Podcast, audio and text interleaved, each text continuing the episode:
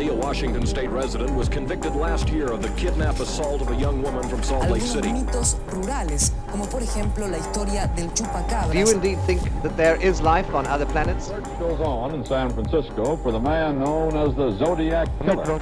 de la comisaría tercera de San Isidro vivía Robledo. Earlier today, Milwaukee police chief provided more details on a case he says filled him with utter horror.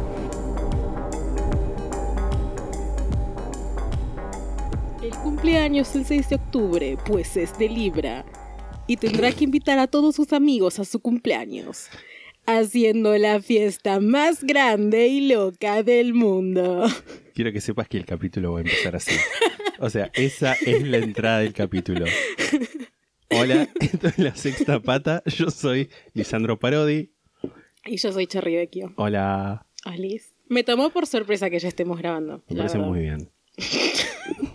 ¿Sabes qué estaba pensando el otro día? Estaría bueno que eh, al principio de cada episodio digamos como algo lindo que de la semana. No necesariamente tiene que ser que nos pasó. Ok. Sí, sí, sí, te escucho. Esto es como una, una business meeting, tipo una reunión de negocios de- sí. en vivo, porque lo estamos diciendo ahora. Capaz me decís, no, eso es una mierda. verdad. Claro, podcast realidad. Nada, puede ser tipo, no sé, alguna cosa que viste, un libro que hayas leído, un, Ok. un- cualquier cosa, no sé, un momento. Re hippie eso. Sí, ok. ok. Eh, ¿crees? No se me ocurre nada. No se te ocurre nada. Nada de nada, de nada, de nada. Me reí muchísimo, pero muchísimo nivel. No podía parar y tosí hasta sentirme mal. Con el audio del entrerriano. no, con el video ese de TikTok del tipo que corre y hay un dinosaurio atrás y está la canción de Re de Pagliaccio. Fue lo que realmente me hizo más feliz. Eso y descubrir el, el Toad que canta.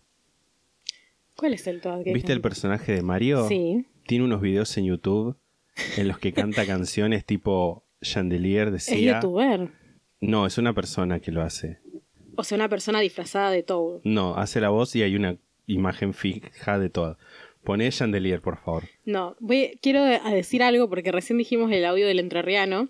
Y va a haber gente escuchando que no va a saber qué es el audio del entrerriano. Así que quiero poner la parte clave del audio del entrerriano. para el sorteo del asado también. Ponelo en el frente la gallina, está comiendo la milanesa. Fíjate.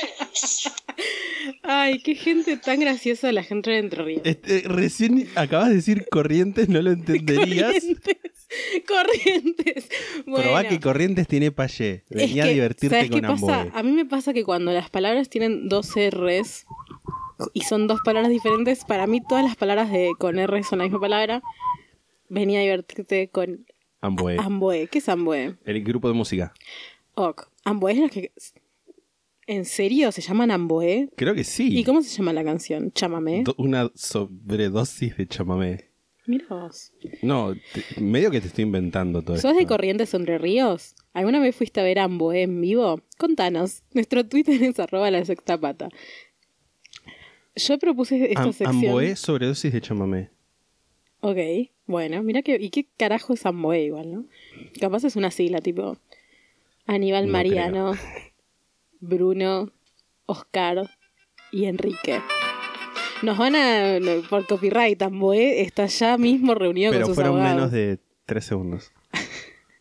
Bueno, eh, yo propuse esta sección y ahora me di cuenta que no sé muy bien qué decir. Creo que en algún momento había pensado qué decir y ahora no sé qué decir.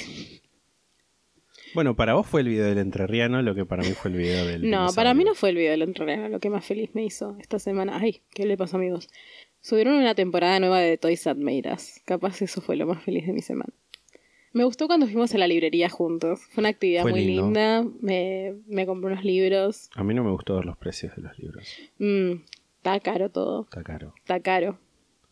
Está carito. Carito. Está carito. El librero. ok, bueno. Vamos a hablar de internet. Estamos que vamos a hablar de internet. Ah, sí, bueno, ya no vamos a hablar de ninguna otra cosa, está bien. Em, Eh, o, o no, ¿qué quieres no, hablar no, no, no. La otra vez vimos un documental juntos, que yo ya lo había visto, lo vi un par de veces de hecho, que se llama Lo and Behold, que no sé cómo se traduciría. Estoy buscando exactamente eso. Y no sé si está, que porque Netflix, es de Netflix el documental, o sea, está producido por Netflix, creo. A ver, para mí voy a fijar porque yo me veo que estoy hablando pavada. Lo and Behold, Lo and Behold en Sueños de un Mundo Conectado. Bueno, si ponen en Sueños de un Mundo Conectado en Netflix, les va a aparecer, por si, nada, no entienden inglés bien. No es original de Netflix, pero está en Netflix.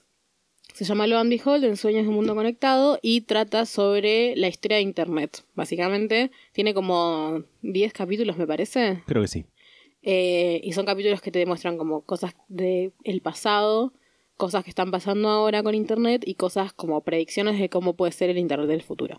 Y toca como un montón de, de temas, ¿no? Como desde, desde, no sé, desde la primera vez que hubo un mensaje mandado a través de Internet hasta un grupo de gente que vive abajo, abajo no, como cerca, Cerca de, un, sí. de un observatorio. Que, Que- tiene la antena de radar del observatorio. eh, para tener mejores imágenes, lo que hicieron fue anular todas las señales de que no fueran de radio en, lo, en las eh, Inmediaciones. inmediaciones de ese mismo de la antena. Sí. Entonces hacía que dura, en un lugar que era muchos kilómetros a la redonda no hubiera eh, señales de ningún tipo de internet, Claro. ni de celulares, ni nada de eso. Entonces había gente que tenía como una extraña enfermedad que se mudaba ahí eh, porque era el único lugar que, que había en el mundo prácticamente que no tuviera ningún tipo de, de señales de este tipo. Bueno, nada, trata como un montón de cosas, y de otras cosas también, no sé, de robots, de, de, de Elon Musk y sus ganas de re- poner el mundo en Marte. Medio que lo bardea Elon Musk, lo cual creo que banco. Y está hecho por Werner Herzog, que es como un viejo pornográfico que en sus películas habla. Creo que murió hace poco igual. No está vivo. ¿Está vivo? ¿No murió? O sea, presentó una película en el Festival de Cine de acá, de Mar ¿En del Plata. serio? ¿Vino acá? No, no. Ah, Pero la presentaron y de hecho eh, actuó, eh, está actuando en el Manda- en The Mandalorian. ¿qué? Bueno, me estoy enterando en estos momentos que Werner Herzog no murió. Eh, la vida no es verdad. Me estoy enterando de eso. Eh, no puedo confiar en mí misma definitivamente y en el resto del mundo. ¿Quién menos. puede? Eh, Uno no puede confiar ni en que la gente se murió. Tal cual. Eh, bueno, eh, bueno, entonces que siga haciendo documentales porque están buenos los documentales de Herzog. Es un documentalista bastante conocido. Nada, bueno, este documental lo vimos porque queríamos hablar de internet y dijimos, bueno, vamos a tener ahí como un como algo que nos inspire un poquito. Yo tengo anotado, porque viste cómo es el universo, que, que te pasan cosas cuando necesitas que te pasen. Arre. Sí, Dios Eh, trabaja de maneras extrañas. Justo estoy, que también es como un retema, estoy tratando de enseñarle ciertos rudimentos de internet a mi papá, Mm. que a- está- ahora tiene internet y está haciendo desastres. Y en un momento me pregunta, eh, hablando de YouTube, me dice, ¿entonces cualquiera puede subir boludeces acá? Como, sí, ¿Cuánto hasta que tu papá se haga youtuber? No va a suceder. Tu papá teniendo un canal haciendo tipo reseñas del programa de la nata. Como hablando del programa de la nata. No, qué horror. qué Yo me lo reimagino. Y lo vería. No, no necesariamente estaría de acuerdo capaz, pero Bueno, sí, puede ser. No, no, ni en pedo. eso decía yo cuando yo me empezó a usar internet.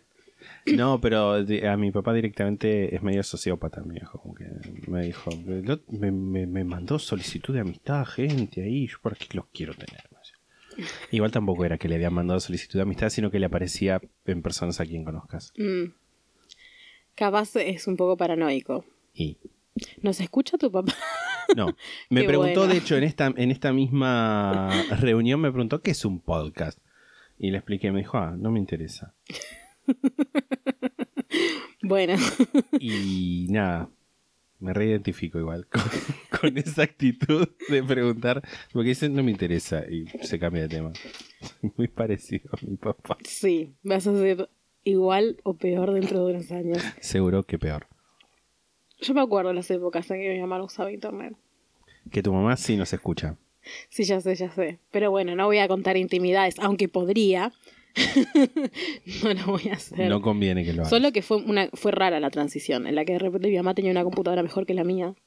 ¿Viste? que usaba para entrar a ciberjuegos.com y yo intentando hacer andar los Sims 2 con todas las expansiones en esa caja plástica que gritaba, gritaba y gritaba y yo le decía, por favor no me grites como le digo al gato ahora, haceme andar el juego y el juego tardaba, tardaba, tardaba y de repente, pling, crasheaba y yo lloraba y mi mamá usaba esos, no sé cuánto tendría, 10 megabytes de RAM para, para jugar a ciberjuegos.com al, al Scrabble, que es un juego predilecto. Ok. Mi psicóloga creo que también nos escucha, o al menos nos escuchó alguna vez. Le mandamos un saludo. ¿Ustedes son todas personas que nos conocen en persona? O, o- Hay gente que no me conoce a mí en persona. Bueno, a vos no, pero... Ah, bueno, andate a cagar. No, bueno, alguno de los dos. Alguno de los dos en persona o a los dos. O hay gente que no nos conoce de nada y nos está escuchando. Me encanta que no estamos hablando de nada. El podcast silencioso. ¿Viste que había un, un episodio de Full Mythical Morning? Sí. Que creo que lo sacaron para. Para April's Fools. Para el día de. El día de la marmota. No sé si es así, ¿no? No tengo idea. Bueno, no importa. El día como de bromas ese. Es como el Día de los Inocentes, pero Claro, el Día de los Inocentes. Estados Unidos. Claro. Es en otra fecha. subieron un capítulo que eran 10 minutos de ellos mirando la cámara en silencio. Y abajo estaban los subtítulos que era tipo mirando la cámara, mirando fuertemente a la cámara. Tipo, De hecho, para que voy a, voy a ver si, si esta eh, coincidencia cósmica es verdad. Ah, este capítulo va a salir el día después al Día de los Inocentes de acá, que es el Ay. 28. Rentemos. hagamos una broma, re. Estoy embarazada.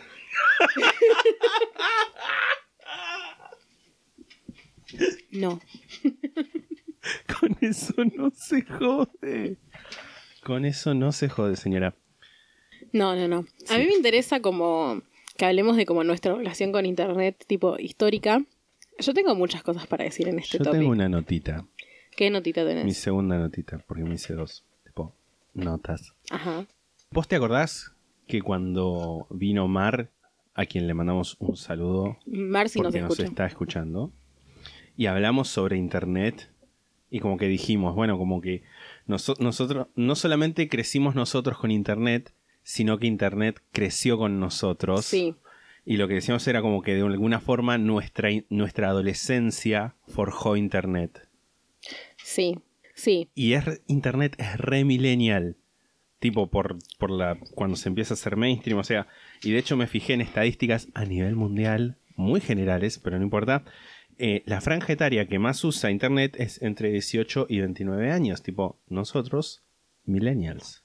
Sí, 18 años yo creo que ya no cuenta como millennial igual. Me parece que esos son Es centennials. entre, el, es entre el 99 y 2000. Hay gente que dice como que hasta el 2005 es millennial. Que estoy en desacuerdo. La gente que nació en el 99 ahora tiene 20 años. Para mí, eh, para mí no, ¿eh? Para mí, ya he visto que hay diferentes como opiniones igual, como que hay gente que cree que empiezan en el 95, gente que cree que empiezan en el 99. Para mí el 99 es muy tarde. Como que yo creo que una persona de 20 años tiene mucho más en común con los centennials que con los millennials ahora. Sí, seguro. Como los más viejos de los millennials. Ponele que 21 22 serían los más viejos centennials. Wikipedia dice, no hay precisión o consenso respecto a las fechas de inicio. Los demógrafos e investigadores suelen utilizar los primeros años de la década de los 80 como los años del nacimiento y mediados de, de la década de los 90 a principios del 2000 como fecha de finalización. A los milénicos se les llama a veces ecoboomers. Mm.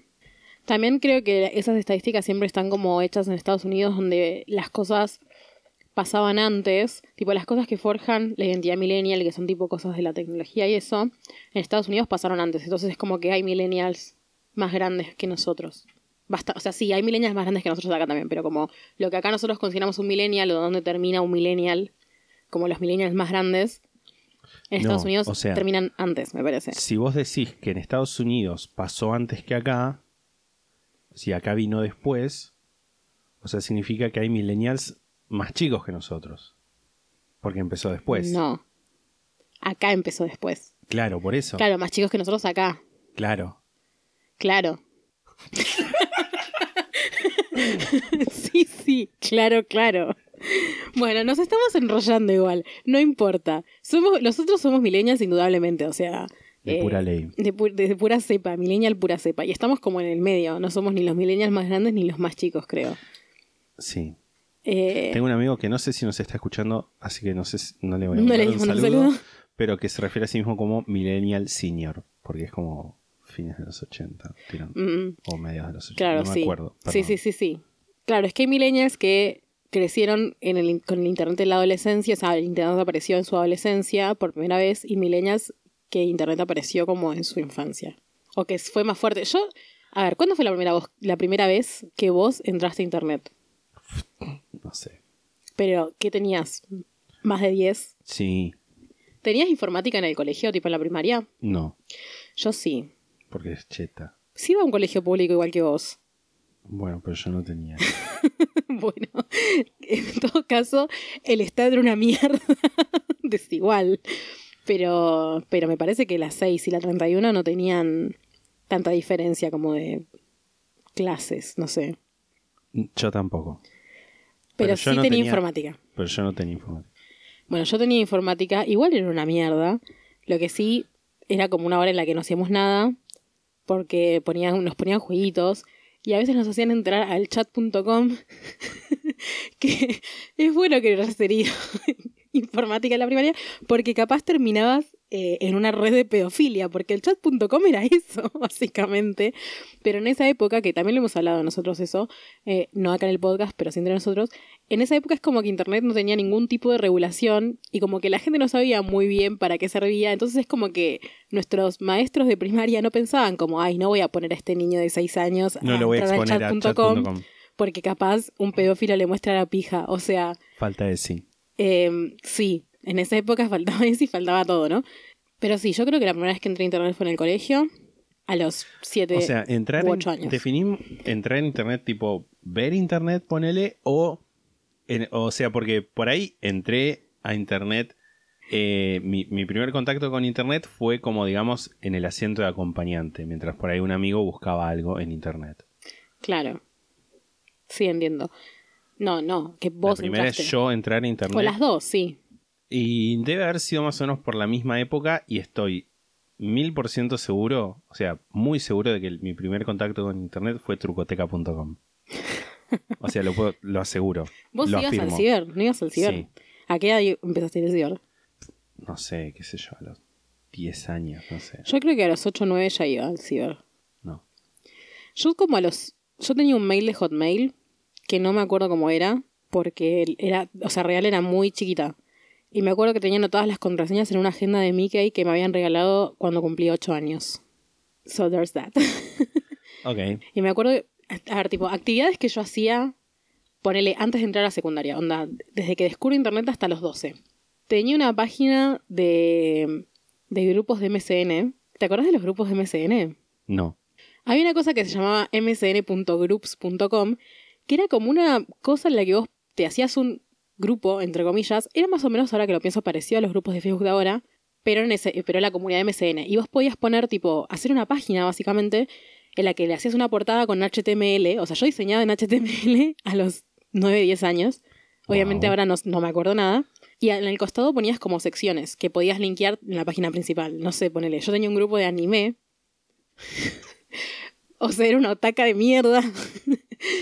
Eh, tenía varios, varios grupos igual. Tenía uno que era como de cosas random. Tipo, escribía como fondo rosa beige, letras, una mayúscula, una minúscula, una mayúscula, Ay, por minúscula. favor, eso Tipo, me ponía tan nervioso. en itálica subrayada y verde fluo, seguramente.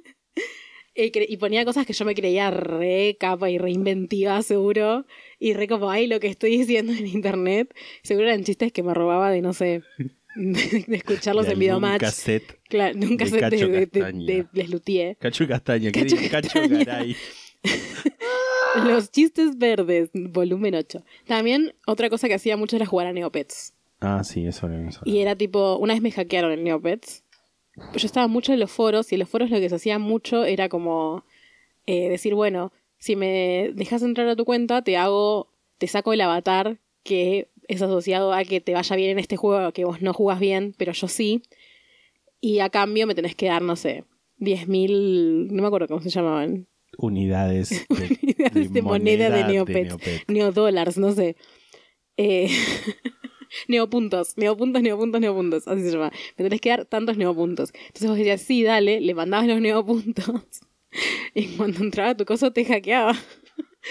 Pero había gente que no hacía eso. O sea, había gente que era legit y que te sacaba el avatar y listo. Pero este hijo de puta se ve que no hizo eso. No era Ah, legit. no y bueno, caí. Y después otra vez hubo una persona que apareció en los foros poniendo, te hackearon, yo te recupero tu cuenta. Y me recuperó la cuenta. Posta, buenísimo. Real, tipo real. Y yo me acuerdo que ya me había hecho, me había hecho otra cuenta y todo.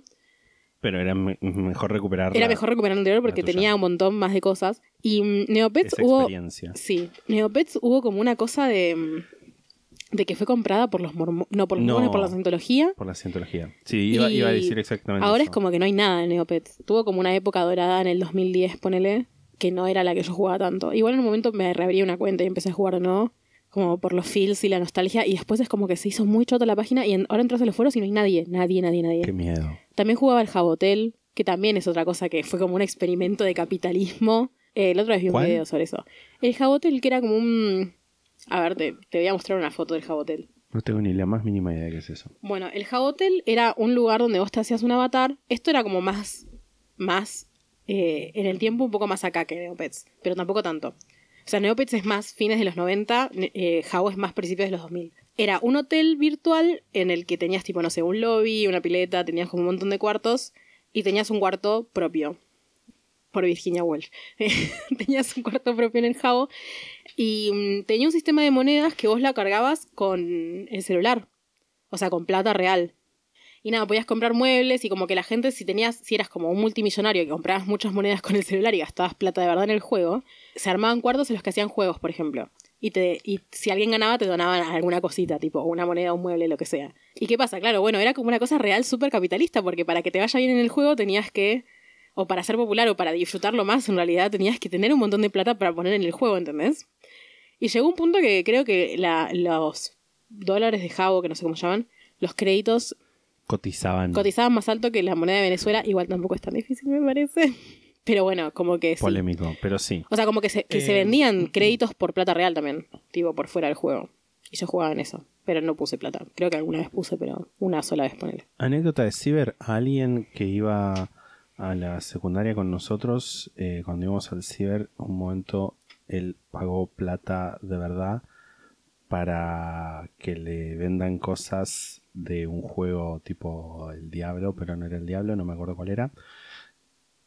Pagó la plata, le dieron las cosas y como a la semana el tipo del Ciber borró ese juego de todas las computadoras. Pero qué forro. ¿Pero qué juego era? Eh, el Mu, ponele. ¿Pero a quién le pagó plata al del ciber? Al del Ciber. Ah, bueno, no. Eso de carta documento. Bueno. eh, yo usaba internet en los cibers, en el colegio. Cuando entramos a, al ILIA, al colegio secundario, eh, yo me acuerdo como donde eso usaba en las horas de informática para usar internet y bajarme cosas a los disquetes. Tipo imágenes. Mm, no pornográficas. Lo juro. ok. Eh, Tipo de Sailor Moon, esas cosas. yo buscaba cosas tipo de mitología. ¿Sabes que yo y tenía? ¿Sabes que tenía yo muy.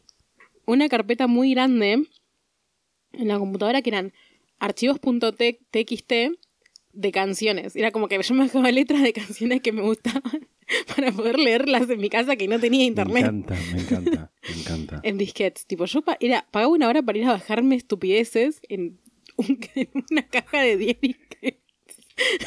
que eran tipo 10 megas. Me encanta esta historia de principios de internet. Es que yo usaba internet en realidad en esa época, escuchar lo que hacía. Lo usaba mucho como una herramienta para después hacer cosas en mi casa offline. Por ejemplo, yo me había bajado un programa que era el Paint Shop Pro, que era una especie de un, Paint glorificado, pero era como medio un Photoshop mucho más básico, como que no era tan básico como el Paint. Podías hacer GIFs, por ejemplo. Y yo había apre- aprendido a hacer como 8-bit art con el Paint y a animarlo con el Paint Shop Pro. Y estaba tipo seis horas en mi casa haciendo eso porque no tenía internet. Eh, y nada, y después iba, bajaba el archivo en un disquete y después lo subía a mi página, por ejemplo. Tipo, Otra cosa que también que me hiciste acordar de, de no tener internet y los juegos, esas cosas muy de que yo asocio a internet también son los catálogos esos de música y juegos. sí, el otro día hablamos de eso, ¿no? Sí. Yo una vez, que esto no sé si lo conté cuando hablamos de eso, porque en realidad me da un poco de vergüenza. Eh, una vez yo estaba en lo de mi tía y quería pedir unos CDs a uno de estos lugares que te grababan los CDs pirateados y llamé y dije y llamé y dije hola con los CDs truchos y mi tía me dice ¿cómo le vas a decir así? y del otro lado se están cagando de risa mal y me dijeron sí sí es acá No conocí esa historia, pero absolutamente para nada. Me encanta, me encanta, es hermoso. Es hermoso. Y nada, y, y, y sí, eran los truchos. Y, y en esa época creo que te venían tipo 3 por 10 Y yo le decía de los tres, los tres CDs que quería de su extenso catálogo. Era como siempre, banana, César Pueyrredón, no, bandana, era lo que seguía.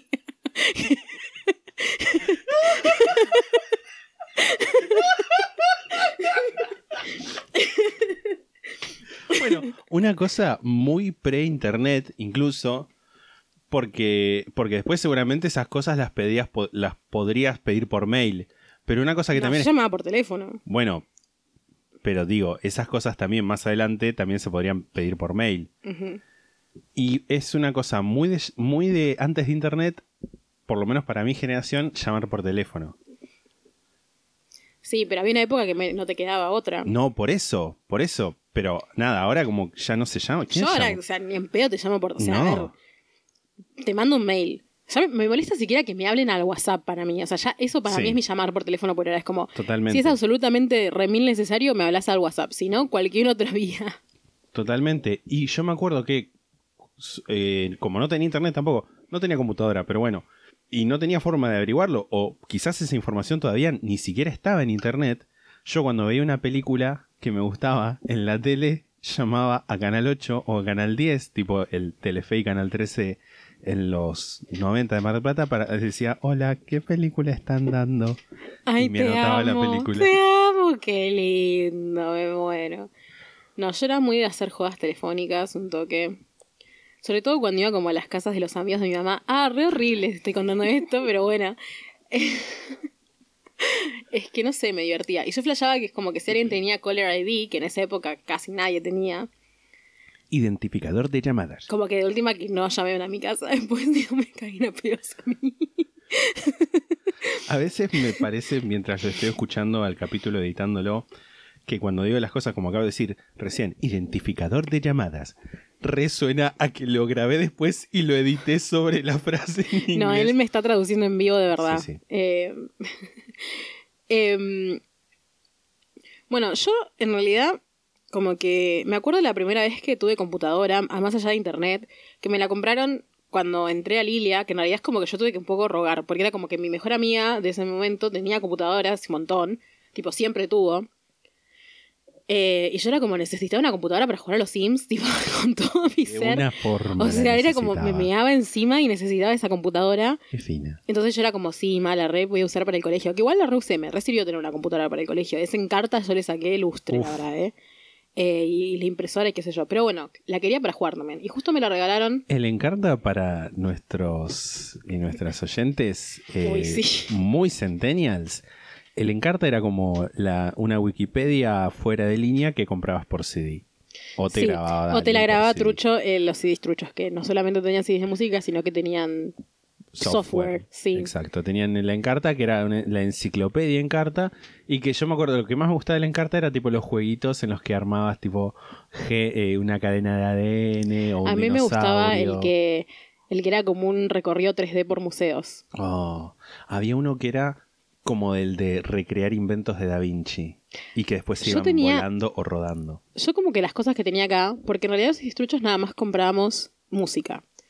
Las cosas que yo tenía tipo de software generalmente eran cosas que me copiaba de otra gente. Entonces como que eran cosas que tenían poner los amigos de mi mamá o mis amigos del, del colegio. Entonces, por eso tenía los Sims, por ejemplo, o el Sim Hospital, que eran todos juegos que tenían mis amigas. Yo es como que no me compraban juegos. Más adelante sí. Pero no, digamos, ¿no? Y yo tenía el Encarta y también tenía una enciclopedia que tenía la hija de un amigo de mi mamá, que era como una enciclopedia tipo Encarta, pero solo marina. Y tenía como juegos re piolas mal. De hecho, tenía como sonidos del mar, que es como que ahora los estoy pensando y es como, estoy segura que si los escucho ahora me, me triggeré algo en el cerebro que me dirige a esa época. Obviamente que ya me lo sabía de memoria porque era como, tenía pocas cosas en la computadora y jugaba las mismas cosas una y otra vez. Sí, totalmente. Excepto los Sims, que en esa época no me cansaba de jugar a los Sims. Es- O sea, era jugaba, jugaba, jugaba, jugaba, jugaba. Mucho, mucho, mucho, mucho, sin cansarme. Y eso que nada más tenía los Sims 1, sin nada. Más adelante fui teniendo cosas. Lo que pasa es que en esa época no existían, ¿entendés? O sea, no es que no, no, Sí. no los había comprado. Es como que en esa época los Sims era algo. Los Sims 1. Que imagino que mucha de la gente que nos escucha jugó a los Sims alguna vez, pero mucha gente jugó al 3 o al 4. Si son muy centennials, capaz se lo jugaron al 4, porque el 4 ya salió hace como 7 años. O sea, terrible. Pero en una época existió un Sims que era el Sims 1, que básicamente era, o sea, tenías una sola vista, que era como, como una vista militar desde arriba, y podías girar tres veces y, tre- y hacer tres zooms nada más. Y era muy básico, no podías ni salir de tu casa, no podías hacer nada, pero era tan increíble para esa época. Y después empezaron a salir expansiones y cada expansión era como que me renovaba las ganas y jugaba 40.000 horas. Pero nada, bueno, lo que, ¿a qué venía esto? A que la computadora me la compraron antes de empezar el colegio y tuve todo un verano la computadora por primera vez. O sea, creo que me la Uh. compraron, creo que llegó acá tipo un 1 de enero y tuve todo ese verano en la computadora sin tener que hacer nada con ella. Y jugué tanto, no fui a la playa ni, ni un día. Yo odiaba ir a la playa en esa época igual. Eh, y aparte me, me hacían ir con, con ellos porque ellos iban. Eh, y como que fue que ya era grande y podía quedarme jugando a la computadora. Buenísimo. A mí, a mí que no, no tenía computadora, lo que hacían, una vez me acuerdo que me hicieron para un cumpleaños, eh, que de hecho hasta es muy probable que yo lo hubiera pedido. Tipo, me dieron como una especie de hashtag cuponera, que era com- como con vales para que yo canjeara para que me dieran plata para ir al ciber. Wow. Y me acuerdo también, fue como un verano que me... eh, no, fue un verano, fue un tiempo, no sé por qué había- eh, te- estaba libre y, y nada, me, pasé todo el tiempo en el ciber. Sí, de hecho, me acuerdo en el ciber que yo iba a uno en particular que como que era gente que sabía de internet, de, de internet por ahí de computación más que de otros cibers, y si yo por ahí estaba en otra máquina, el tipo se conectaba como con el como a la red, no sé qué, y pasaba el archivo de, de- de salvado de, mi partida y me la pasaba a la máquina en la que estaba. Y era como, Ah, más bueno, no. Yo me acuerdo que los cibers que iba era reiniciaban la computadora cuando se acababa el tiempo y perdiste el juego para siempre. O sea, eran muy así, muy forros. Pero si yo iba estando a ciber, yo imagino como lo bueno que haber sido para mi madre que yo desapareciera tantas horas por día, porque es como que antes había que salir para usar internet. o sea, yo salía de mi casa tipo varias horas por día para usar internet la y volver. motivación de ir afuera, internet. Mm. Sí, todo fríamente calculado había que tener en ese momento de las horas que podías estar. Si te tenías que bajar una canción en el Ares, tipo empezar a bajarla al principio para que cuando termine tu hora estuviera entera. eh, eh, y antes, cuando era distinto, no era lo mismo una hora de juegos que una hora de internet. Y había computador. Yo me acuerdo que en unos que estaban cerca del local de mis viejos, que era, era centro, era ahí tipo eh, por Belgrano y Jujuy, en la ciudad de Mar del Plata, que es cerca del centro, estaba el ciber y tenían, ponele, cuatro máquinas para internet y cinco para juegos. Wow, no, yo no recuerdo eso, pero seguramente pasaba. Lo que pasa es que yo no jugué juegos hasta más grande, solo jugaba a los Sims. Claro. No era, o sea, no. Me gustaba jugar en red, pero la verdad es que siempre había como una cosa medio misógina de como, no, las minas no pueden jugar al counter. Tipo, quédate jugando el juego de Barbie. Ay, ¿a qué venía todo esto? eh, ¿Cuándo empezaste a tener mail? Uh, creo que a partir de los 12, 13. Yo recuerdo que tenía un Me mail. lo hicieron, yo no quería. Ay, él no quería. No quería que lo pudieran encontrar. No, me parecía el pedo porque además tampoco es que tenía internet, qué sé yo. En esa época mandaban muchas cadenas y estupideces, pero a la vez, tipo, no sé, las veías con amor. Eh, yo me acuerdo que uno de nuestros amigos, uno que vive en Italia ahora, era muy de hacer tipo PowerPoints para mandar por internet tipo cadena, haciendo chistes internos de con cosas de la secundaria. Wow. O sea, suena tan bizarro eso ahora. Es como. Es como. Bueno, hacía memes en realidad, ahora que lo pienso. Hacía memes. ¿Sabes que me di cuenta? Eh, ¿Te acordás? No voy a nombrarlo, o sí, ese grupo que teníamos en Facebook donde poníamos forradas. Sí, es grupo de la forrada. Claro. Era como, fue el inicio de- del shitposting. Antes de que el shitposting existiera. Ahí es verdad, ese grupo de mierda. ¿Sí existiendo ese grupo? Sí, seguro que sí. Yendo. El, shitpo- el, el shitposting es tipo, literalmente, publicar mierda, la traducción. Lisandro Traducciones. Necesito. No. ¿Lo borraron? No. ¿Lo borraron? Sí. ¿Cómo que lo borraron? ¿Por qué? ¿A cuenta de qué? Bueno, no existe más ese grupo, qué tristeza. Época dorada de Facebook. Totalmente.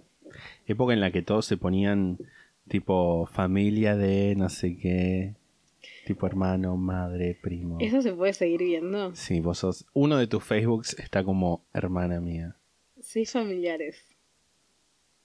Uf. Alguien Sí, sí, con sí, quien me hablaba en esa época, pero que no me hablo fácil hace mil años. Que de hecho estoy entrando y me estoy enterando ahora cómo era su cara. O sea, en para. esa época no tenía cara. No, sí, sí, decilo. Después, dos amigas de la secundaria, vos, mi mamá, está listada como mamá. Bien. Y alguien que no voy a nombrar. Yo voy a hacer. eh, Yo esto te lo tengo que decir, perdón a toda la gente fuera del aire, así que acá esto es una marca para que corte y volvemos. Bueno, perdón porque no hayan podido escuchar eso. Sí, gente que, que es súper extraño que tenga todavía ahí y son cosas que quedan porque nada, a todo el mundo le da eh, flojera, le da paja sacarlo. O nadie ni siquiera se preocupa. Si es que quién entra a información de Facebook. Un stalker. Bueno, igual antes de Facebook existió otra cosa. Que me gustaría que hablemos. Fotolog. Fotolog. Que solo estamos hablando de Fotolog porque pudimos comprobar, o por lo menos era mi condición, pudimos comprobar que ya no existen nuestros Fotologs y no pueden ser encontrados. De hecho, Fotolog aparentemente se reinventó y ahora es como un Hace, no, hace portal el año de pasado. noticias, tipo MSN Noticias, por lo que vi. No tengo idea. Porque tenía como ya no artículos y nuestros Fotologs ya no existen, así que puedo hablar de eso sin, sin ningún tipo de vergüenza. O sea, me da muchísima Igual vergüenza. tus fotologs eran cero vergonzosos. Mis fotologs eran muy vergonzosos. ¿Cuántos tenías? Mi foto... Tenía uno solo. Entonces no digas mis fotologs. Porque vos dijiste tus fotologs Yo tenía muchos. a ver por qué era vergonzoso tu fotolog. por la mierda que escribía, todo lo de las cosas que yo me... Vos eras muy de poner poemas. Muy, muy, de, muy de poner hashtag literatura. Hay cosas que, mira, ni siquiera voy a repetir porque te juro, me, me pego un tiro al aire. Em, Cosas ultra obvias, tipo como indirectas, pero viste, directas, como bajo la forma de un cuentito. ¡Ah! eras re de hacer eso.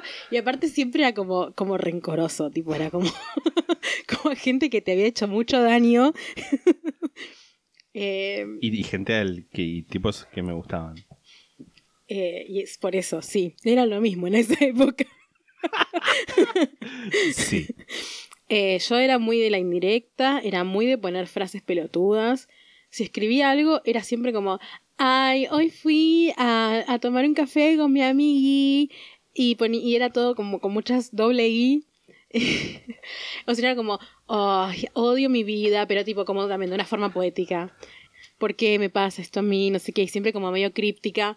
Y, o si no, era como letras de canciones. Había una época era como solo letras de canciones. Ay, yo soy a canciones de Frank Sinatra. Yo subía canciones del otro yo. Así que te gané. y yo tenía muchos fotologs, pero muchos, tipo incontables. Tenía como fotologs fans, tenía fotologs propios, tenía como mi fotolog como de civil, que era el que subía fotos mías. Y después tenía fotologs en los que subía tipo fotos que yo sacaba pero que no eran mías, fotos como que sacaba de internet o fotos de artistas que me gustaban. Y tenía, realmente, yo creo que tuve más de 20 Fotolog seguramente. Wow. Y aparte a mí me pasaba que me lo cerraba mucho y Fotolog tenía una cosa que no sé si Instagram no es igual ahora, que te reconocía eh, otros Fotologs con los que tenías eh, el mismo mail vinculado, digamos. Sí. Como que vos podías eh, vincular muchos Fotologs a un mismo mail. Y de- si había uno que incumplía alguna norma y te cerraban ese, te cerraban todos. No. Entonces me pasó varias veces que yo tenía muchos bajo el mismo mail y me los cerraban. Después aprendí y ponía todos en mails diferentes. Pero no sé, dos veces me ¿Cuántos pasó eso. mails tuviste? Muchísimos, muchísimos. Yo tuve mails en Yahoo, tuve mails de, bueno, de Gmail fue tarde. Tuve mails de Outlook, de Hotmail, de arroba Pascualina. re- ¿Qué? ¿Qué es No, arroba Pascualina? Era como una página de Pascualina que tenía mail. De De la tarta. Ah, ah, del de, ok, ok. de la tarta. no, de la agenda. No sé, sí, tuve muchos mails. Y tenía mails como para cosas específicas también. eh, o para cosas tipo secretas, arre, para mis aliases. Y estuve mucho en foros, tipo en foros de muchas cosas. Estuve en un foro de literatura una vez. Que un pibe con el que me hablaba, que era mucho más grande que yo, y que lo conocía en persona, era como el primo de una amiga, eh, me había como sugerido estar ahí porque veía que a mí me gustaba la poesía. Oh, poesía. Horrible todo. No, igual no era, no era pedófilo ni nada, creo. Solamente me hablaba. Pero igual es rarísimo que me hable Sí. porque yo era re chica y él era bastante más grande. Em, Yo tuve eh, cinco mails, creo.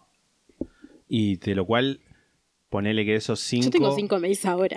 De esos cinco, eh, o seis, ponele, dos o tres son cosas que eh, hice ad hoc para algo. Ponele, yo considero el mail de esto como uno de esos mails. Ah, bueno. No, entonces son muchos más. No, entonces si estamos hablando solamente de, de tipo mi mail, tuve tres, de los cuales dos uso al día de hoy. Yo tengo varios. El primero de. Hotmail, que era algo así como Lisandro91-MDQ, que lo- un día perdí, no pude entrar más, Mm. hackeado, y después me armé el, el de Hot- el otro de Hotmail, que sigo usando al día de hoy, y después me armé uno de Gmail, tipo en 2011, cuando ya me hacían bullying por seguir siendo de Hotmail. Yo muy tarde me abrí mi primer mail de Gmail. que de hecho mi- mis primeros smartphones eran Windows, así que no tuve ni siquiera obligación de hacerme un Gmail, podía entrar con mi Hotmail. Claro. Yo encima también, los, el- yo tuve smartphone muy tarde también. Yo tuve smartphone más tarde que vos. Como que mi primer smartphone fue un BlackBerry que me habían prestado. Y fue en el 2000... Yo ya vivía en el departamento. Fue en el 2014. Bueno, eso es como, viste, como eh, hay gente que dice, ah, sí, yo soy el primero de, de mi familia que fue universitario y lo cuenta como el esfuerzo, no sé qué. Para mí, mi esfuerzo fue ser el primero de nuestro grupo de amigos en tener celular con pantalla táctil. Es verdad. Para mí eso es, eso, dijiste, eso, ya está, yo ya soy clase eso alta. para mí fue como refuerzo y equivalente a ir a una facultad y recibirse. Es que te lo pagaste vos, o sea... Mal. Yo era porque yo no tenía porque no laburaba y mi vieja ni en pedo me iba a comprar un smartphone.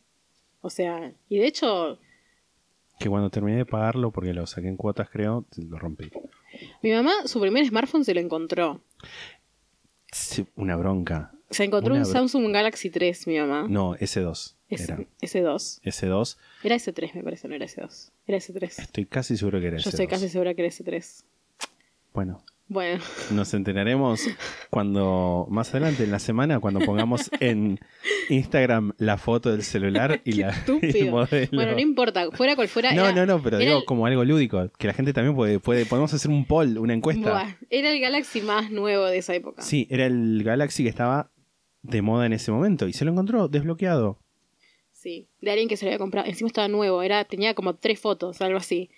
Pero bueno, nada, sí se lo encontró y ella estuvo con ese celular durante un montón de tiempo mientras yo tenía un celular de ringtone polifónico y ella me compró mi primer smartphone igual, pero ya fue en el momento que estaba usando un BlackBerry prestado cuya batería estaba inflada y que si lo desconectaba, riesgo. sí, no, un riesgo, y si lo desconectaba lo- eh, no andaba, era como que yo lo llevaba a la facultad pero se me apagaba, tipo, a la facultad, o sea...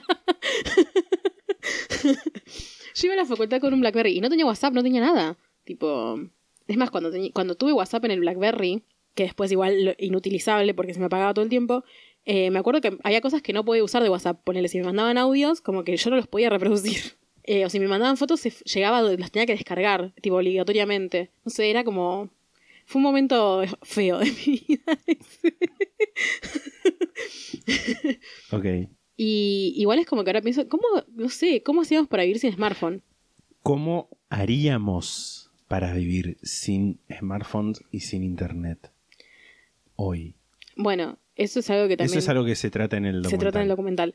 Yo no, no sé, yo siento que, que bueno, lo que te decía otra vez, que, que, que yo leí a Lisandro cuando estábamos viendo esto de qué pasaría, porque en el documental hablan como, bueno, estamos en un momento en el que si se va a Internet, eh, la sociedad empieza a colapsar mientras más pasa el tiempo, porque hay un montón de cosas de nuestra vida que dependen de Internet. Y como que, no sé, si vos me preguntaste o, como, o si yo te lo dije, que para mí, eh, cuando se va a Internet, yo siento como una cosa medio de cuando el adicto es como que... Claro. Que es como que no es como, ay, le empiezo a pasar horriblemente mal inmediatamente, pero es como que siento como... mm, Que, que incluso a mí, eh, más allá de, de- de que obviamente si no hay internet, tipo hay un montón de cosas que van a estar, eh, no sé, vuelos de avión, cosas que están manejadas por satélite, llamadas, lo que fuera, se van a caer y eso claramente caos de la civilización, pero yo creo que si yo solamente no pudiera tener acceso a internet, sí. me, me muero. Si yo lo pienso, O por sea, ejemplo, si no, en no- no prisión. estoy diciendo, ay,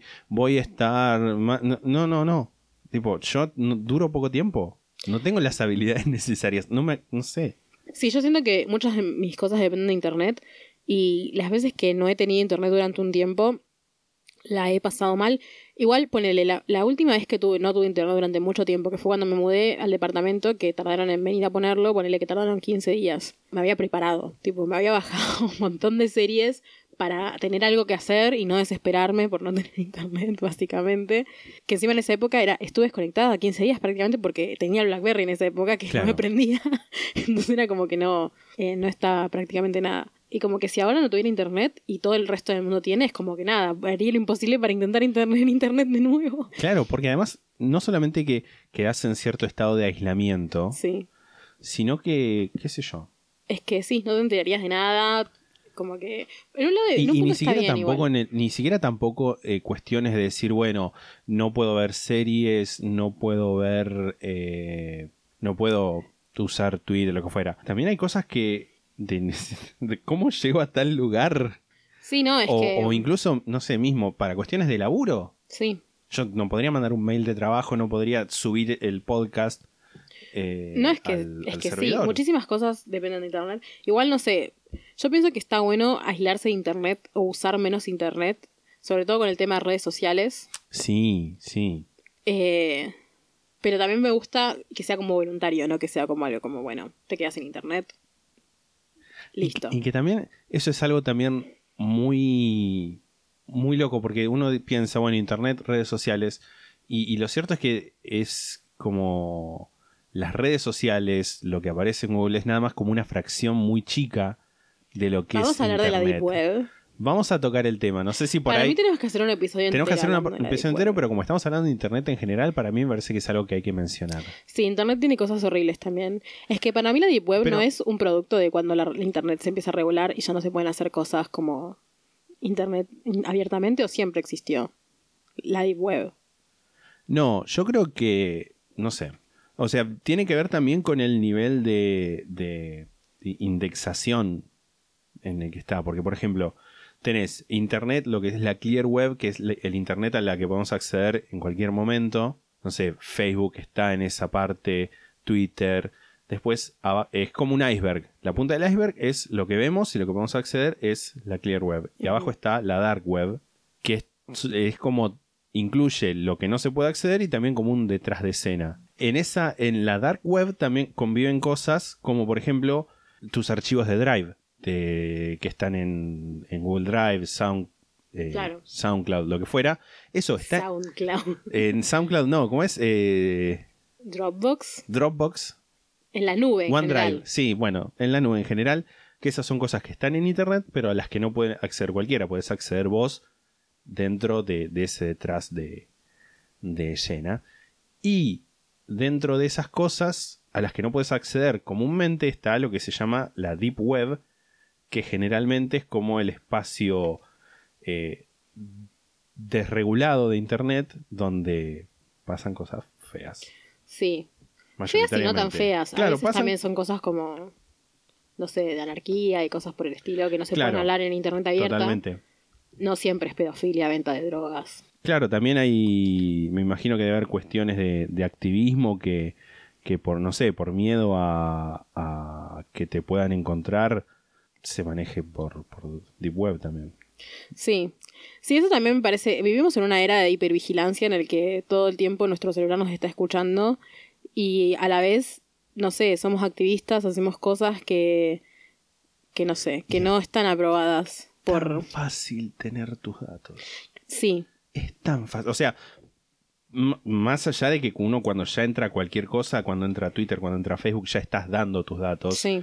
Pero ni siquiera eso. eh, no me acuerdo en qué conversación estaba hablando la otra vez. Y alguien decía, ay, no, yo, pero yo de- desactivo el GPS del celular, así que no saben dónde estoy. Es como, No. re que pueden saber igual. Sí. O sea, ya el hecho de estar conectado a una red celular puede hacer que te triangulen la posición. Acá ya nos estamos poniendo eh, El gorro de- gorro de, de aluminio, aluminio. el tinfoil hat. Porque además es re simple. Imagínate si yo te doy de determinada persona, ¿no? Te digo, bueno, esta persona está, ¿no? Según esta triangulación de, de las antenas de celular, ponele. Te digo, esta persona de lunes a viernes, de 8 de la mañana a 6 de la tarde está en este lugar.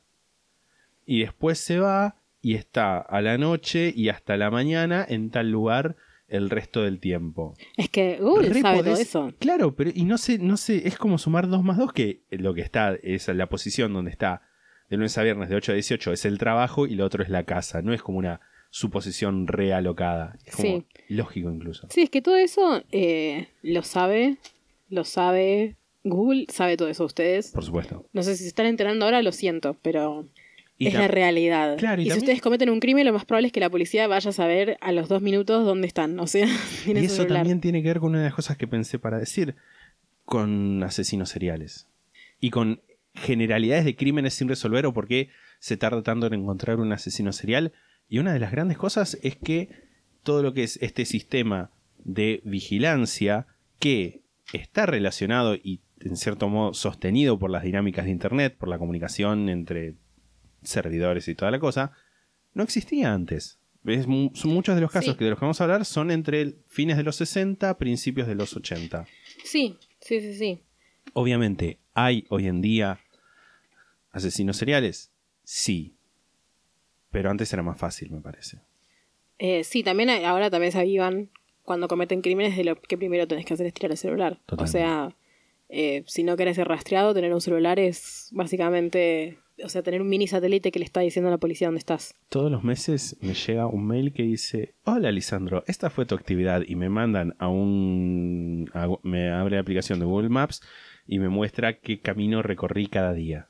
De Sí. todo el mes. Yo cuando descubrí eso que me habían mandado, no sé si, porque sí me lo mandan, pero no sé a cuál de todos mis mails. pero una vez entré a un coso que había encontrado, no sé en cómo, que era como tus rutas de los últimos meses. Y, y me decía dónde había estado todos esos meses. Y de hecho, yo tengo un mapa que armé, que es como ciudades que visité tipo en mi vida, que lo voy marcando, pero después me di cuenta que Google tiene uno ya. Sí, en el que sí, reconoce sí. automáticamente dónde estuve. Y es como. Qué miedo. Igual nada, bueno, ya está, nos vamos a morir. ¿Cuál es el problema? No, no, no, obviamente. El tema también es aprender a vivir con eso y hacer... Igual también no ser tan boludo de poner cosas. No, Yo, por ejemplo, uso un seudónimo y la verdad es que es bastante. No es lo más fácil del mundo encontrar mi nombre real. O sea, no estoy desafiándolos para que lo hagan. Pero yo no lo pongo, me doy, o sea, intento no ponerlo. Y, o sea, tenés que ponerte mucho a buscar. Hablo también porque, obviamente, si un policía informático se pone a buscar, lo va a encontrar. Si lo- se a Sí, buscar sí, por ese lado. Seguramente lo encuentre por otro lado. No sé, por mi IP o lo que sea. Pero bueno, digo, para un stalker común, como un ciudadano stalker, no es tan fácil encontrar datos tan personales. Igual hay un montón de cosas mías que están en internet que no necesariamente son datos, onda mi nombre, mi DNI, mi dirección y todas esas cosas como que soy, lo que se considera datos personales, sino cosas Claro. como, bueno, quién fue mi primer novia, con quién salí de- en tal fecha. Eh, no sé, mi Twitter por, podés ponerte a leer y encontrás un montón de mierda que de alguna forma también son datos reales eh, y que sirven para cosas si, si las querés usar. ¿Cuál fue tu primer tweet? Para que lo tenía abierto acá. Ok, bueno, ¿querés que te diga cuál fue mi primer tweet? Quiero saber cuál fue tu primer tweet. Mi primer tweet fue el 16 de diciembre del 2009 y es un simple Hola mundo. Pero mi segundo tweet es un tweet a Jane Dawson. A quien le mandamos un beso enorme si nos está escuchando. Claramente no. Eh, mandame una paleta, Jane. Que la última vez que grabamos un episodio estaba intentando comprar tu paleta de mierda y me sacó de la cola tu página del orto.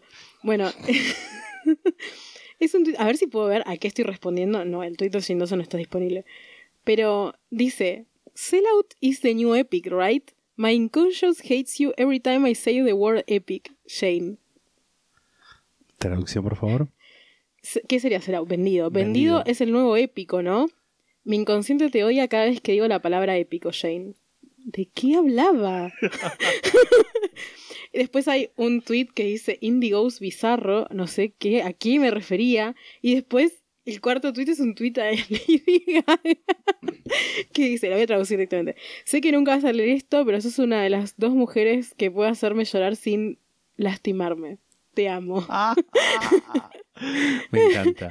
Después Eh, tweets a gente, para, porque quiero ver, abrí como mi primer mes en Twitter, Yo también. eh, que en realidad es menos porque empecé a tuitear el 16 de diciembre y abrí hasta el 31. Muchos tweets a Lady Gaga. Tuiteaba en inglés por alguna razón. Now playing. Un tweet a Lindsay Lohan. Ay Dios. Cuando Lindsay Lohan y Samantha Ronson se habían separado, les mandé un tweet a cada una. Soy lo peor. Rest in peace, Brittany Murphy. Ok, ok, ok, ok. Otra prueba de por qué no hay que darle a la merca. Me encanta. Ay, Dios. Podemos hacer episodios de nosotros leyendo nuestros tweets. No, no, no, no, no, no. Le tuiteaba a mucha gente que no sé quién es. Canciones de Sabina. Acá hay un tweet con mi nombre. Borrar. No sé. Cringe. Eso es todo lo que puedo decir. Eh, ¿Y el tuyo cuál fue? Hablemos de vos. Mi primer tweet es eh, bizcochuelo, mate bizcochuelo, Y después. como la, como la canción. Para que eh, puse para ampliar la. Acá está. Mi segundo tweet aparentemente es El sueño se fue. Dos puntos O, como diciendo Oh, sorpresa. ¿Cuándo fue tu primer tweet? 30 de abril del 2011. Mi tercer tweet es una respuesta a vos, pero no puedo ver a qué te respondí. Y dice Pepa Noel 140 caracteres XD.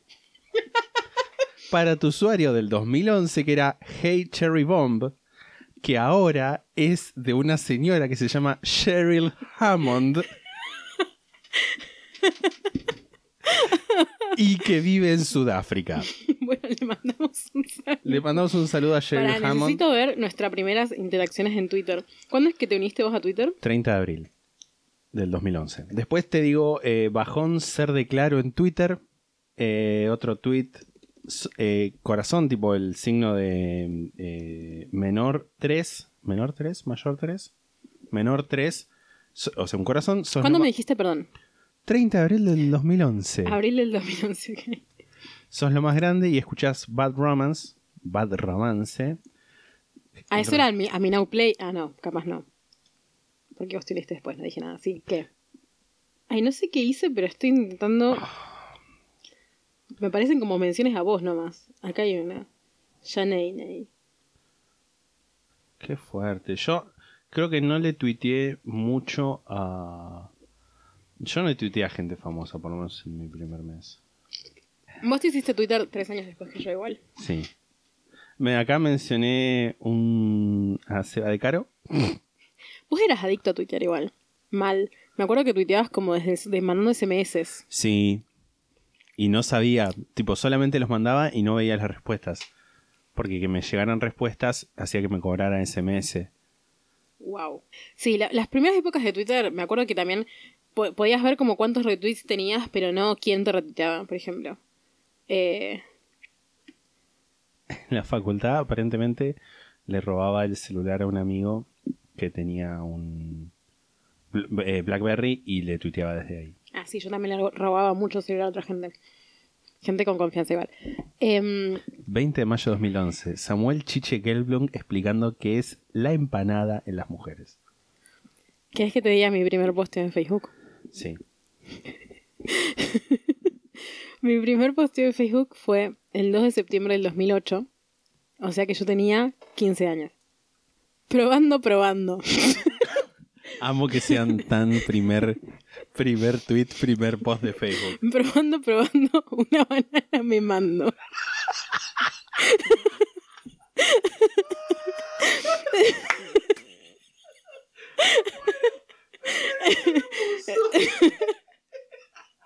¿Qué me pasaba?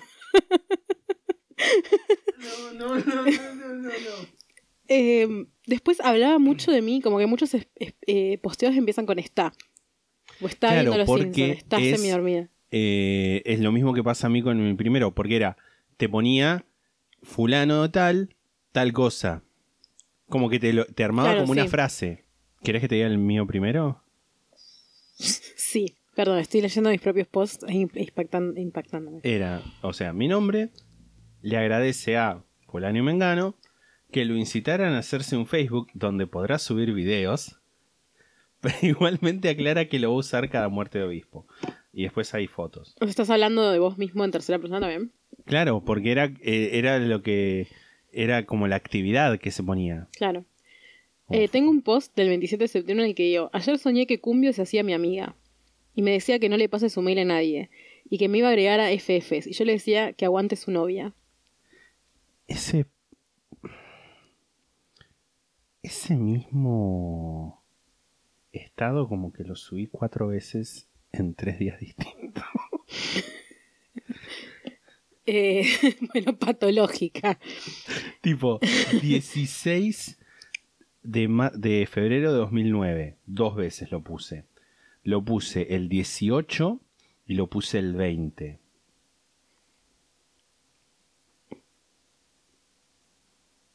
Ay, todos los juegos de mierda, los que se jugaba. Sí, no sé, me dio un cringe ver esto. Ay, estas fotos, por favor, esa carita de mono malnutrido. Ay, esa carita así toda blanquita, tipo piñón fijo con tus mechitas.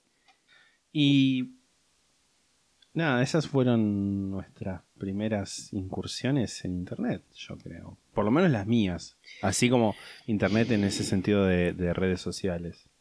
Yo gracias a internet hice amigos, mis primeros amigos, no bueno, no mis primeros amigos, pero sí hice amigos. Eh, gracias a internet tuve novia por primera vez y la subsecuentes veces.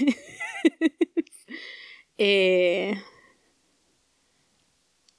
no sé, también siento que internet jugó un papel en mi adolescencia que era como bueno y malo a la vez, en el que lo usaba mucho como una vía de escape, siento.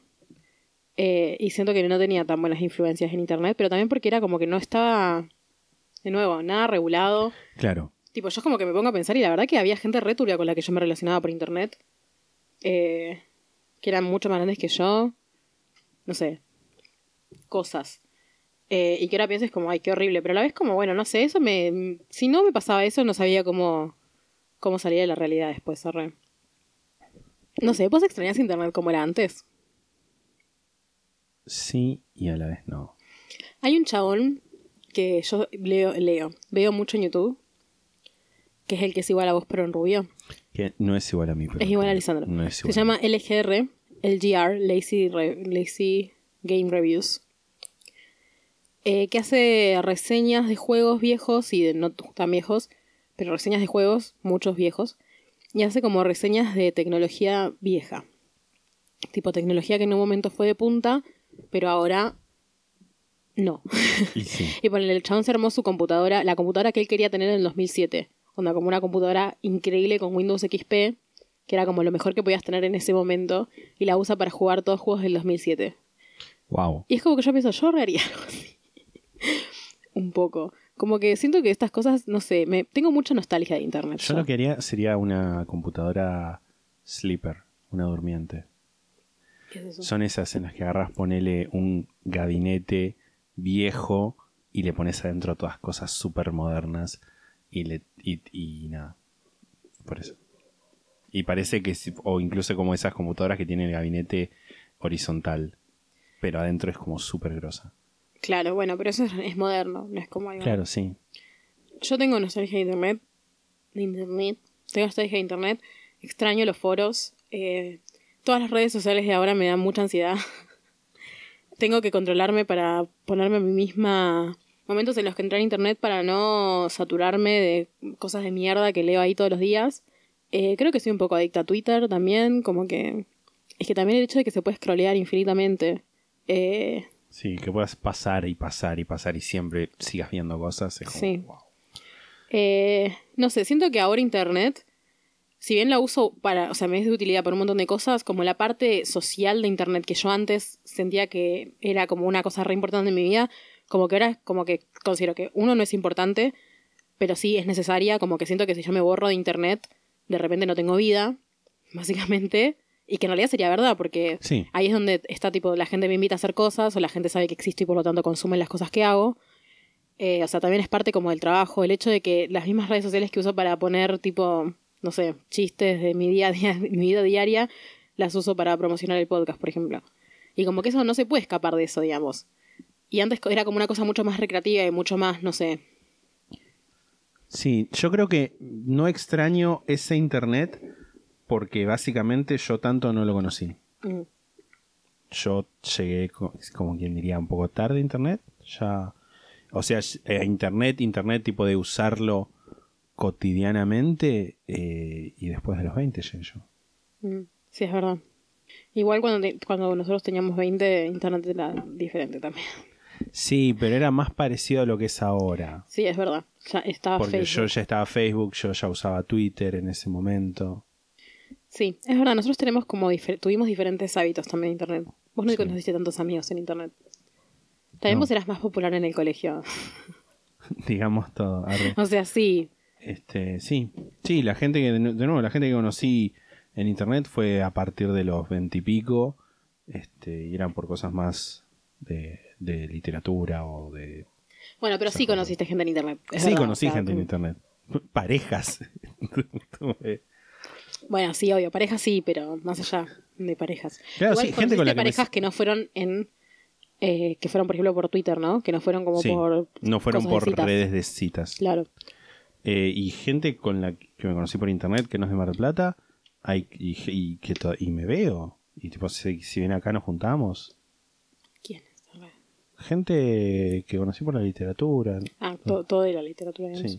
Internet nos ha dado cosas buenas igual, siento. Yo, yo es como, balanceando igual es como, yo agradezco la existencia de Internet. El otro día eh, estaba escuchando eh, Last Podcast on the Left, el último pod- podcast en la izquierda, y estaban hablando de YouTube, ¿no? O de Internet en general, de las cosas que se podían ver, y, uno de los eh, hosts, uno de los conductores decía, eh, Internet es una cosa maravillosa en la que podés ver desde un video de un chancho corriendo hacia un tipo y pegándole en los genitales hasta eh, video en tiempo real de la estación espacial. Y eso es maravilloso. Y concuerdo.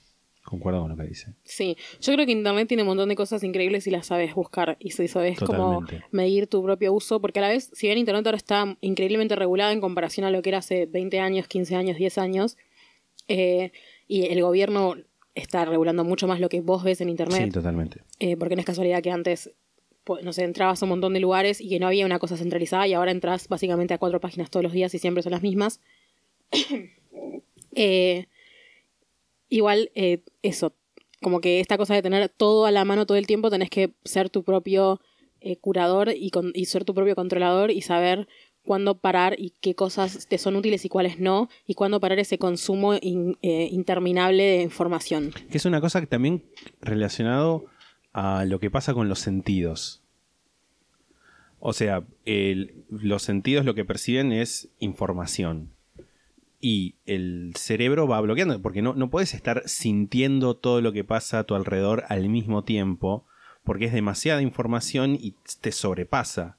Por eso es que estás concentrado en algo. Por ahí, no sé, te está pasando un bichito por acá, por acá a mi costado, y yo no lo veo porque te estoy mirando a vos, etcétera. Esas cosas de seleccionar y de eh, bloquear cierta información, no prestarle cierta información a, a lo que está pasando alrededor Para protegerte para proteger tu cordura. Sí. Eso que hace tu cerebro automáticamente también hay que aplicarlo a las redes sociales. Sí, a mí me está pasando mucho ahora con los posteos de cosas de Chile y de Bolivia. que Es como Exactamente. que ahora ya lo naturalicé un montón, que obviamente no está bueno eso, pero a veces como mi cerebro hizo eso, como lo naturalizás y dejas de ponerte mal por cada posteo que te aparece, o te cagas de angustia porque te aparecen 40.000 Yo por día. eh, traté de reducir muchísimo el contenido que veo de eso porque... Sí, yo tengo un montón de palabras bloqueadas en Twitter, por ejemplo. Como hay cosas que yo ya sé que me hacen mal y que no las quiero ver porque eso, es estar expuesta todo el tiempo Y a algo además que te también hace son mal. cosas que eh, realmente, más allá de lo que se pueda decir respecto de eh,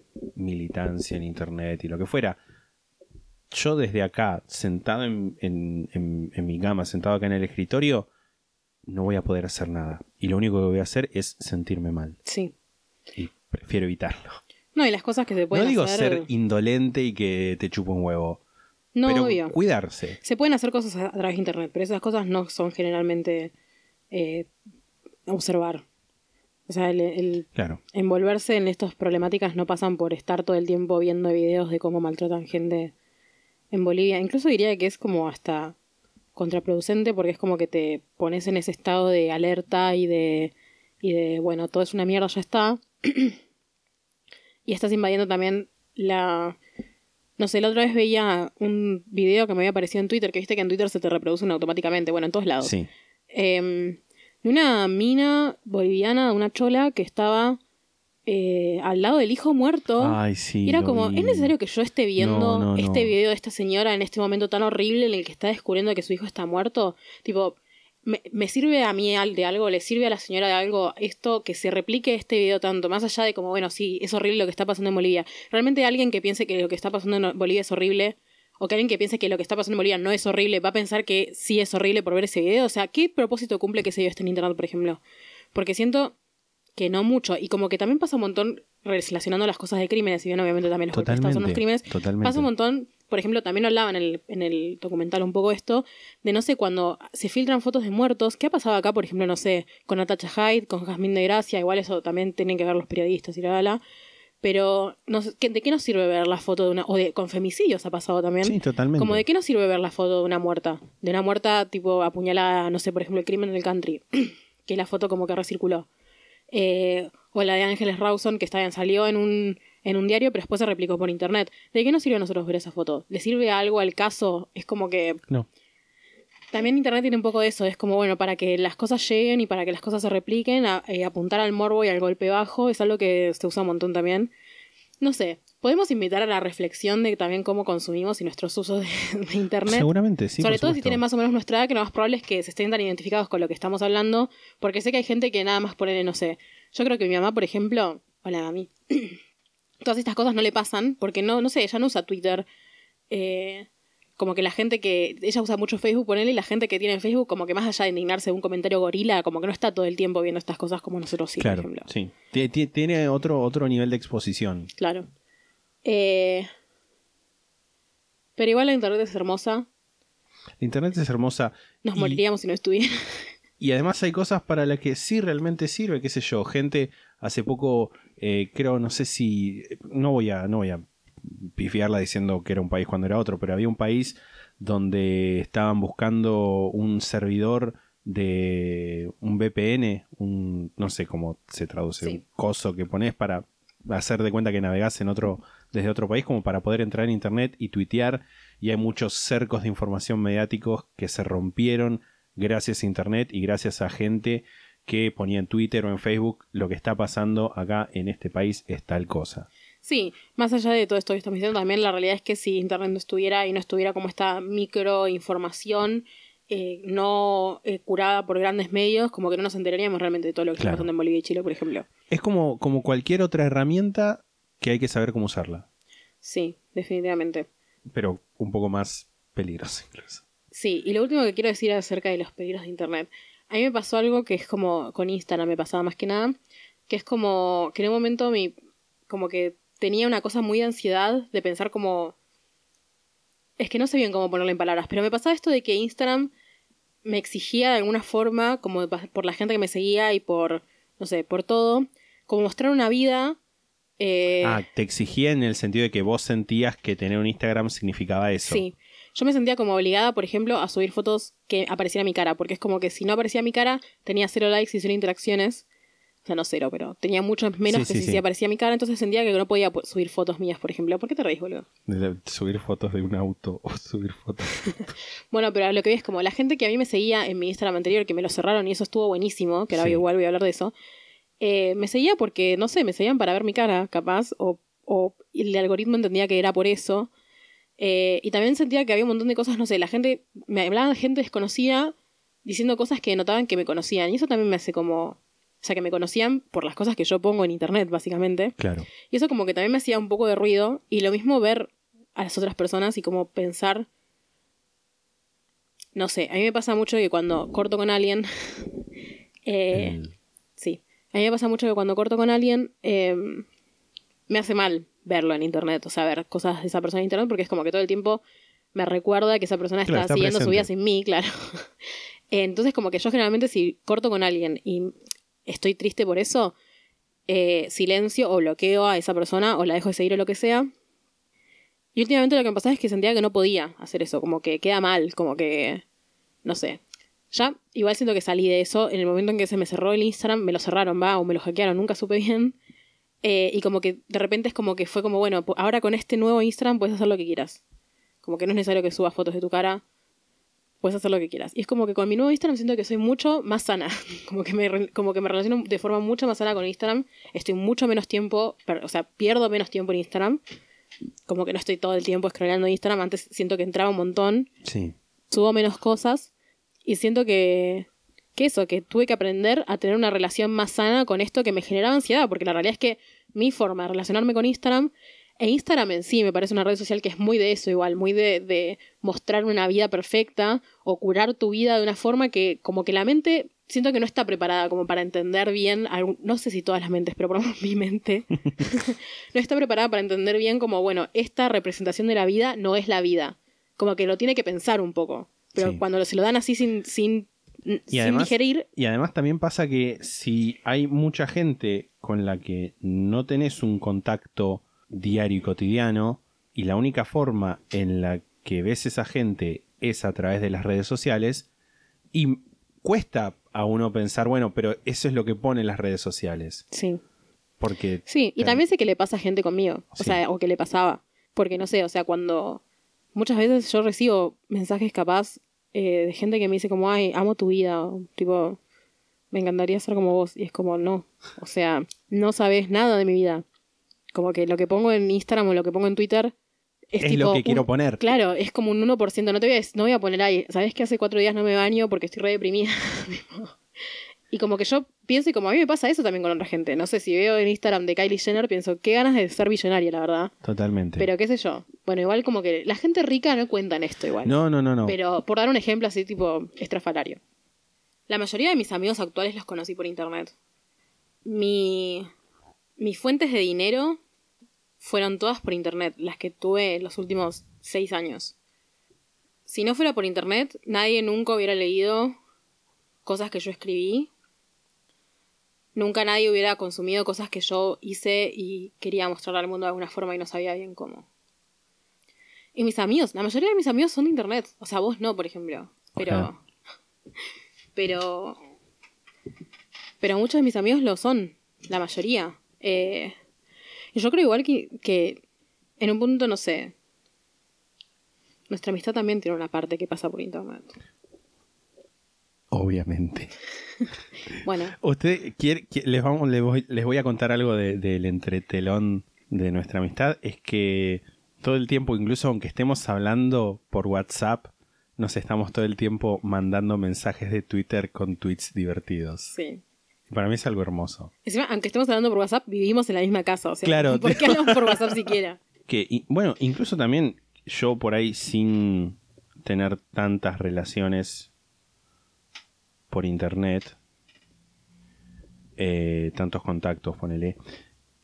Hay cosas de mi vida que tampoco hubieran pasado si no hubiera estado en internet. Por ejemplo, mi libro, Mi libro. eh, el librito de poemas que hice, no lo hubiera podido escribir si no hubiera conocido a Carolina, que me invitó a ir al taller, que en realidad a Carolina no la conocí por internet, sino que la conocí a través de otra amiga que la había conocido por internet. Pero bueno, eh, si no hubiera, hubiera conocido a ella, Caro Buñone, que no sé si nos escucha, pero le mando un beso igual.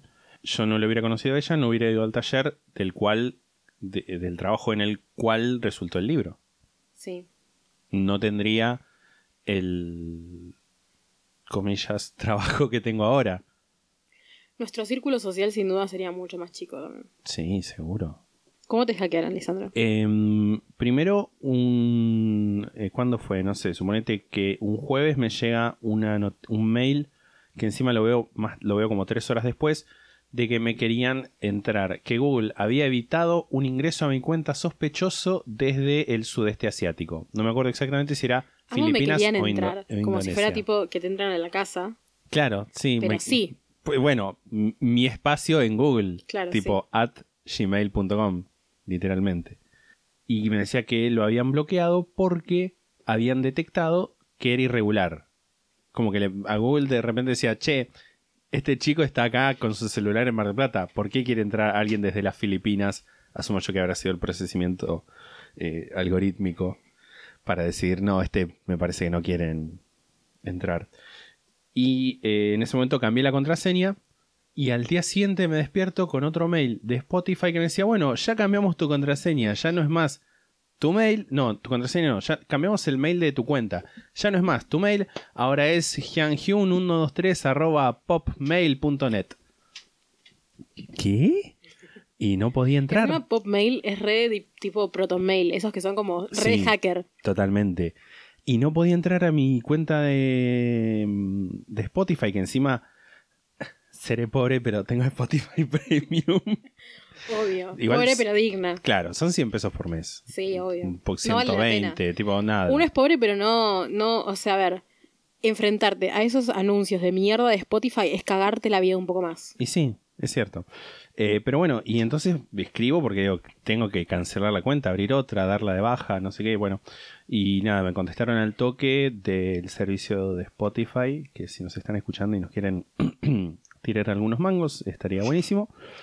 Sí, Spotify, la concha de tu madre. Que estamos en tu plataforma, que no sabemos si nos estás dando bien las analíticas o que nuestro host nos está dando malas analíticas. Estás eh, creando una guerra civil entre nosotros.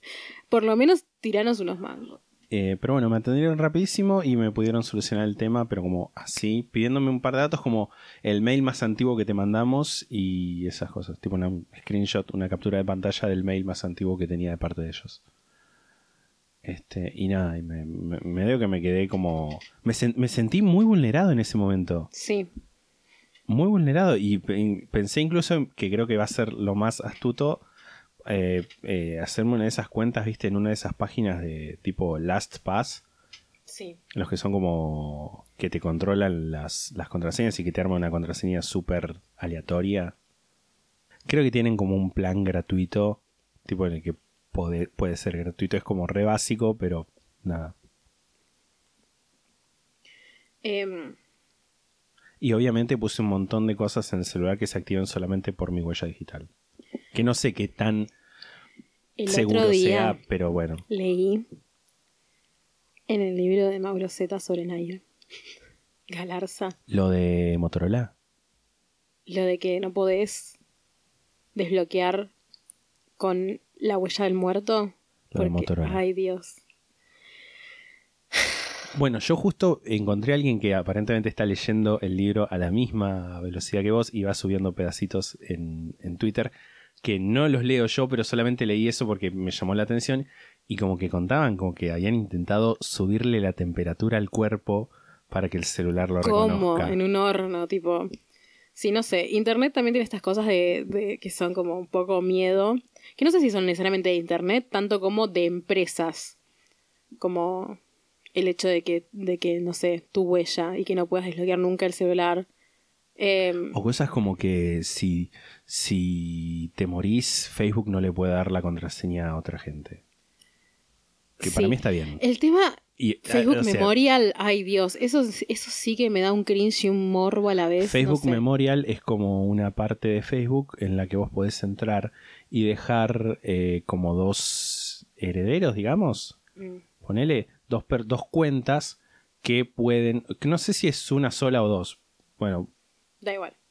cantidad de cuentas que en las que vos podés decir, bueno, esta gente va a entrar con tal contraseña en caso de que a mí, si, si esta gente entra con esta contraseña a mi cuenta, es porque a mí me pasó algo y tipo me tienen que pongan la cuenta como in memoriam y esta persona solamente va a poder poner un estado y cambiar la foto de perfil o algo así. Como que ese es el acceso que va a tener como para eh, decir, bueno, eh, nada, Sí, después aparece el cartel de esta cuenta es in memoriam de la persona. Esperamos que sus seres queridos se encuentren consuelo Sí. revisándola y es como la concha mía y de todos, no sé. todos. Me espanta pensar en qué va a pasar con mi información en internet cuando me muera. Es como, no lo quiero hablar igual, porque ansidarks, pero terrible. Bueno, vamos, ¿puedo leer los, los, los tres Lo bueno es que en ese momento uno ya va a estar muerto. Arre. Sí, pues, no me voy a enterar. Em, Te leo los trending topics. Por favor. Facundo Arana, ¿qué habrá hecho esta vez? Tu creo, ex. Que, creo que sé. Mi ex Así, tu o ex. general. Ah, no, mi. Igual, su ex. Cuernos, en mayúscula ambas cosas. Tu ex primero y cuernos después. ambos Mi ex cuernos. Ok, hasta ahora va bien. Patio Olmos. ¿Qué? Patio Olmos. ¿Patio o patio? Patio Olmos. El patio Olmos como el patio Bullrich. Como el shopping de Córdoba, donde, la- donde está la fuente que encontraron, el- que hicieron ese video del chabón que está en pelotas arriba de la fuente. Ah, ok. Y hashtag ni una menos, porque edificios del mundo se vuelven naranjas contra la violencia de género. Gracias, qué bueno edificios del mundo, qué, qué, Qué útil. útil. sí. Em, bueno, dejamos acá. Este, siento que este tema igual re da como para que hagamos sí, uno es en el como vamos futuro a de hacer nuevo. un sí. lado B, eh, Internet, parte 2 o algo así, o, o ahondar en cosas de las que hablamos, como Dark Web y esas Sí, cosas. la Deep Web. Perdón, perdón, Deep Web. La Deep Web re hay que, hay que hablar de eso en algún momento. Y yo hay, un hay cosas que quiero hablar de, de cuestiones cuando, tipo teorías conspirativas de Internet o misterios Sí. de Internet, esas cosas donde por ahí también se empieza a mezclar Internet con la realidad. Sí, hay muchas cosas que, que quedan en el tintero para ampliarlas, pero esto fue como una generalidad, así tipo episodio general hablando lado de internet. fue un lado B, Fue un que lado es B, como un lado siempre B. más relajado, más Sí. tranqui. Eh, bueno, ¿qué tenemos para decir al final? Eh, nos pueden seguir en Instagram como La Sexta Pata Podcast, en Twitter como La Sexta Pata, nos pueden mandar un mail a la sextapata.gmail.com.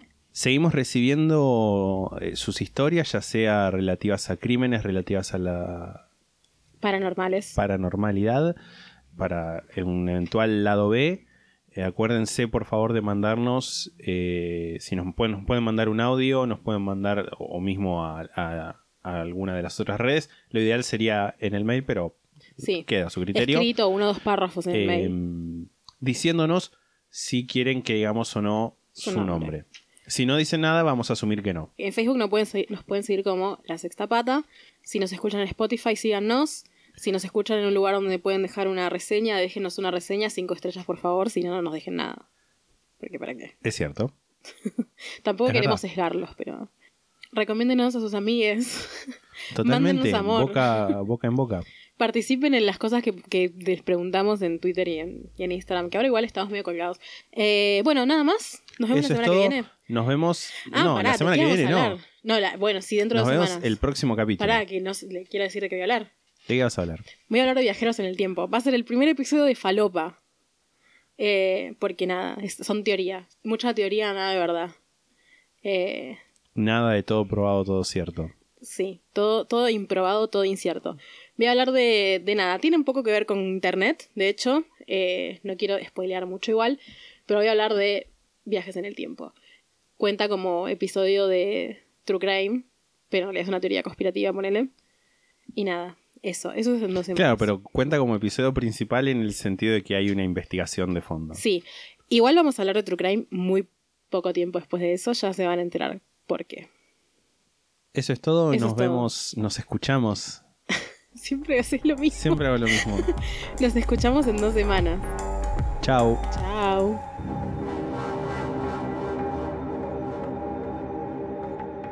La sexta pata se graba en la ciudad de Mar del Plata. La portada fue diseñada por Melanie Devich, a quien pueden encontrar en Instagram como arroba no. La música es The Soft Whispering Truth por Lingua Lustra y fue editada por nosotros para la intro de este podcast.